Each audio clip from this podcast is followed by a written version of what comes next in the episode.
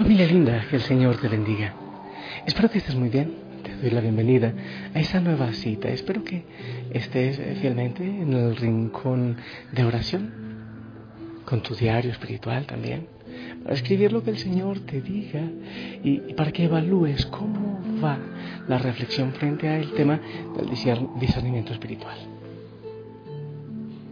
No te olvides que esto no lo hace solo Dios. También depende de ti de tu oración, de tu reflexión, de lo que vas entendiendo. Empiezas a practicar para tomar decisiones.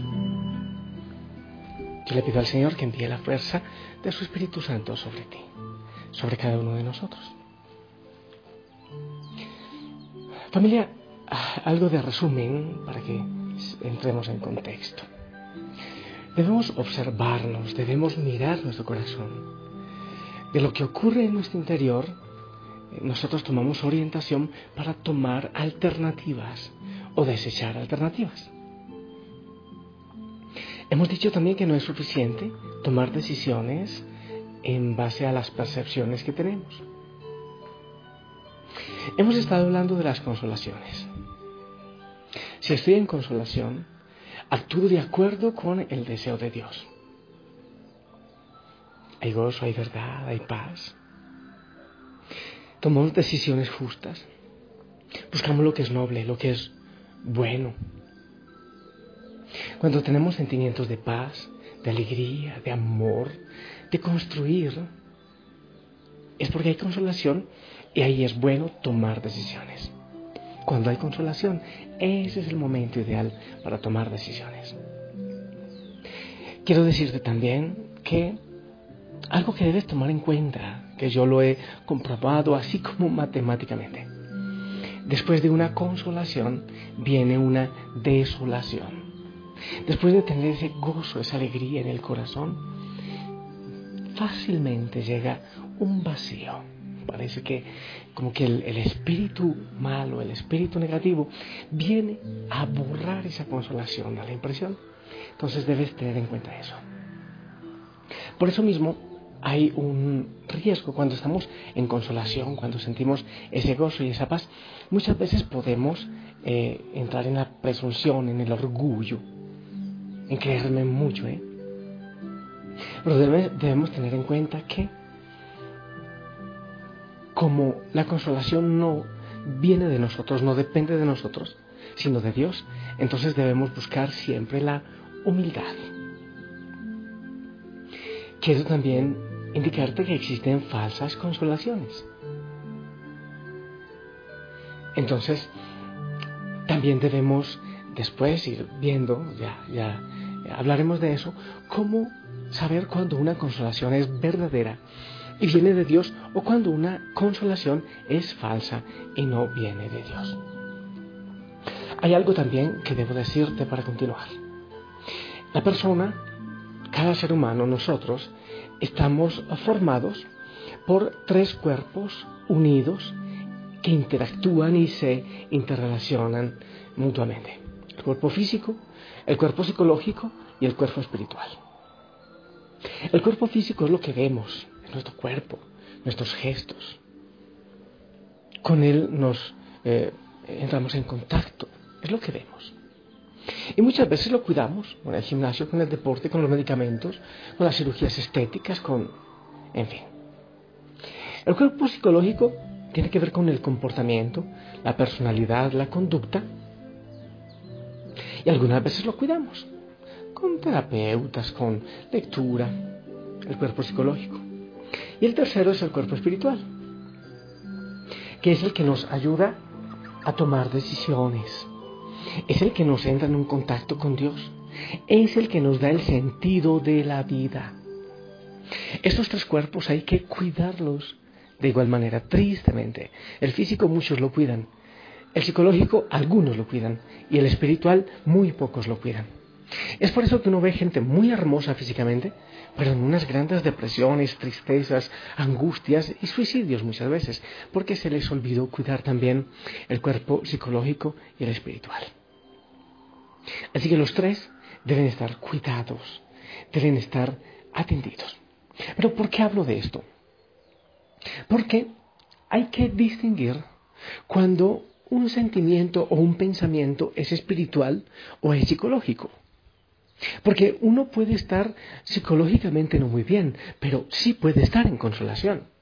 O uno puede estar eufórico, pero esa euforia no necesariamente es una consolación. Puede estar en desolación, pero estar eufórico. Eso se da muchas veces. Entonces es importante saber cuánto sencillamente es psicológico o es una consolación que viene de Dios, que es espiritual. Igualmente el cuerpo puede estar muy, muy bien, pero, pero no hay consolación. Entonces debemos cuidar el cuerpo físico, el psicológico y el espiritual. Los tres deben estar muy bien. Hay personas que me dicen, padre, ¿por qué será que cuando estoy enfermo no puedo orar? Claro, porque los, los tres deben estar en sintonía. Es importante que sepas eso para saber si es consolación que viene de lo espiritual o sencillamente es una euforia, así una alegría pasajera. Es importante que lo tengas en cuenta. Quiero ahora que hablemos de la desolación. La desolación es todo lo contrario a la consolación.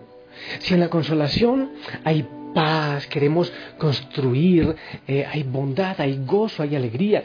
En la desolación existe todo, es todo lo contrario. La desolación es como una oscuridad del alma, la noche oscura que habla San Juan de la Cruz. Es como esa oscuridad, como que no me hallo. Alguien me dice, tengo no sé qué, no sé dónde, pero no me hallo, no estoy bien, no estoy en paz. Es porque hay una desolación. En la desolación sentimos turbación, eh, nos mm, sentimos movidos a lo mundano, a las debilidades físicas. Se despiertan las, pasiones terrenales, dirían los místicos. Hay inquietud, hay eh, infidencia, hay pereza. Nos sentimos separados de Dios. Yo diría eso. En la desolación nos sentimos separados de Dios, lejanos de Dios, como que Él nos ha dejado o nosotros lo hemos dejado a Él. Y hay que saber que todo lo que sale de mí en la desolación será negativo. Crítica, habladuría, desánimo, falta de caridad. Ahí sale un lenguaje que no crea paz, que no crea vida es porque estoy en desolación. Cuando yo siento oscuridad, ah, cuando tengo temor, por ejemplo, cuando hay miedo, cuando hay temor, estoy en desolación. Hay desolación, porque el miedo no es de Dios, dice la palabra de Dios en, San Juan. Cuando los discípulos estaban reunidos llenos de miedo, llegaba Jesús y decía, eh, no tengan miedo. ¿Cuántas veces él decía, no tengan miedo? Y en ese momento ellos recibían la paz. Hay que sentir la seguridad, la certeza de Dios para que venga la paz y ahí entra la consolación. Porque cuando hay miedo, cuando hay temor, no hay consolación, no hay consolación, hay desolación. Si hay mucha duda, por ejemplo, mucha duda, es porque estoy en desolación. Entonces debemos examinarnos siempre antes de tomar decisión. Podemos examinarnos como, por ejemplo, el tipo de pensamientos que estás generando. Tú te detienes, o en la noche, por ejemplo, examinas el tipo de pensamientos que, que produjo tu mente. Si son pensamientos negativos, destructivos, de crítica, estás en desolación. Pero si al contrario son pensamientos de vida, de construcción, de amor, de fraternidad, estás en consolación. Así entonces puedes darte cuenta en qué estado estás. Ahora, en estado de consolación, cuando realmente no es algo psicológico, sino que es algo espiritual. Por eso cuando oramos, yo siempre aconsejo pedir el Espíritu Santo, para que haya claridad acerca de mis pensamientos y sentimientos que vengan de Dios, que sean de consolación, que no sean psicológicos, porque puedo estar muy eufórico, pero, pero no es consolación. Cuando estoy en consolación realmente, es un momento bueno, es un momento ideal para tomar decisiones en mi vida porque casi siempre los pensamientos y los sentimientos que allí surgen son de Dios. Pero si estoy en desolación, es el peor momento para tomar decisiones, escúchame. en desolación. Por eso hay que saber bien en qué estado espiritual estoy, qué movimiento espiritual hay en ese momento en mi vida para tomar una decisión. Casi siempre las decisiones que se toman en estado de desolación, de tristeza, de frustración, de angustia, son malas decisiones. Muchas veces tomamos decisiones por necesidad. La necesidad mm, eh, está mostrando que hay desolación.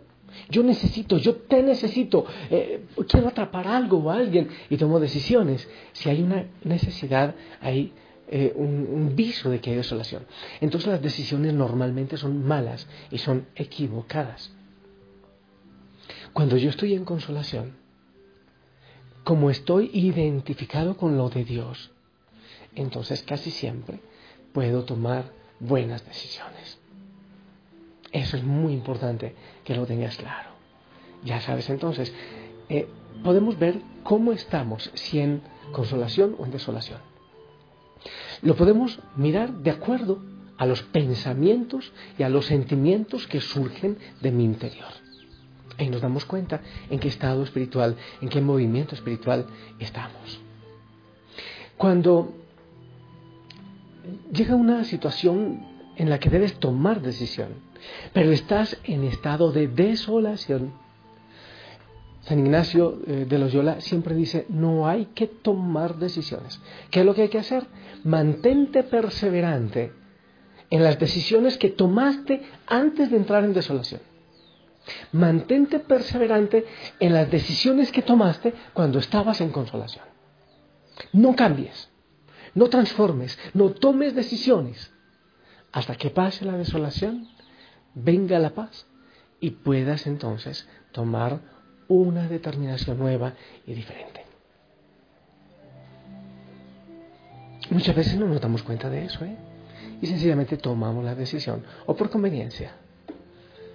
Entonces ya eh, tienes una idea más clara de, qué es, de lo que es la consolación y de lo que es la desolación frente al tema de las decisiones. Es importante que analices hoy mismo en tu diario espiritual, puedes escribir.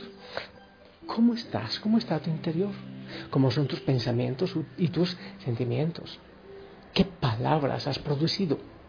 De acuerdo a eso, y con la luz del Espíritu Santo, tú puedes eh, escribir y empezar a practicar esto acerca de en qué estado espiritual estás. Consolación o desolación.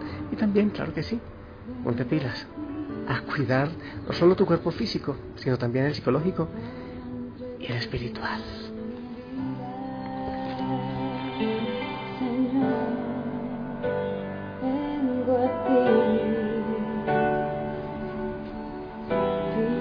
encuentro la salida.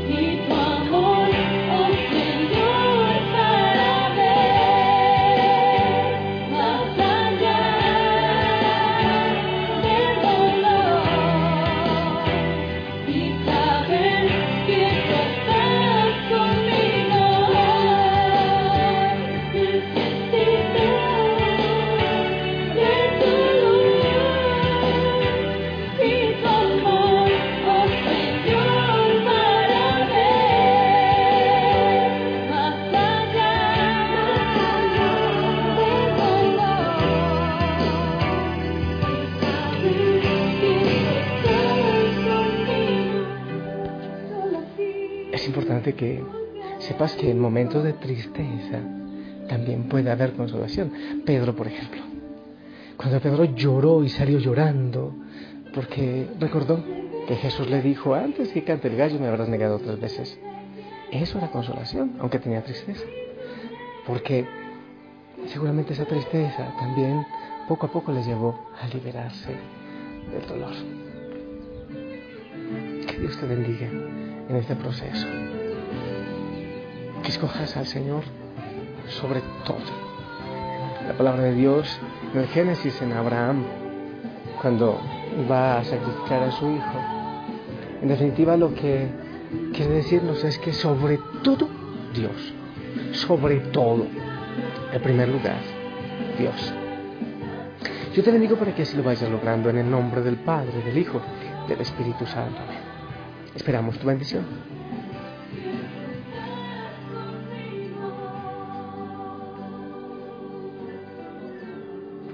Amén, amén. Gracias. Gracias por tu bendición, por tus oraciones. Seguimos adelante. Sonríe, descansa en Él. Si lo permite, nos escuchamos mañana para continuar con este proceso de discernimiento. Que la Madre María te cubra con su manto. Hasta pronto.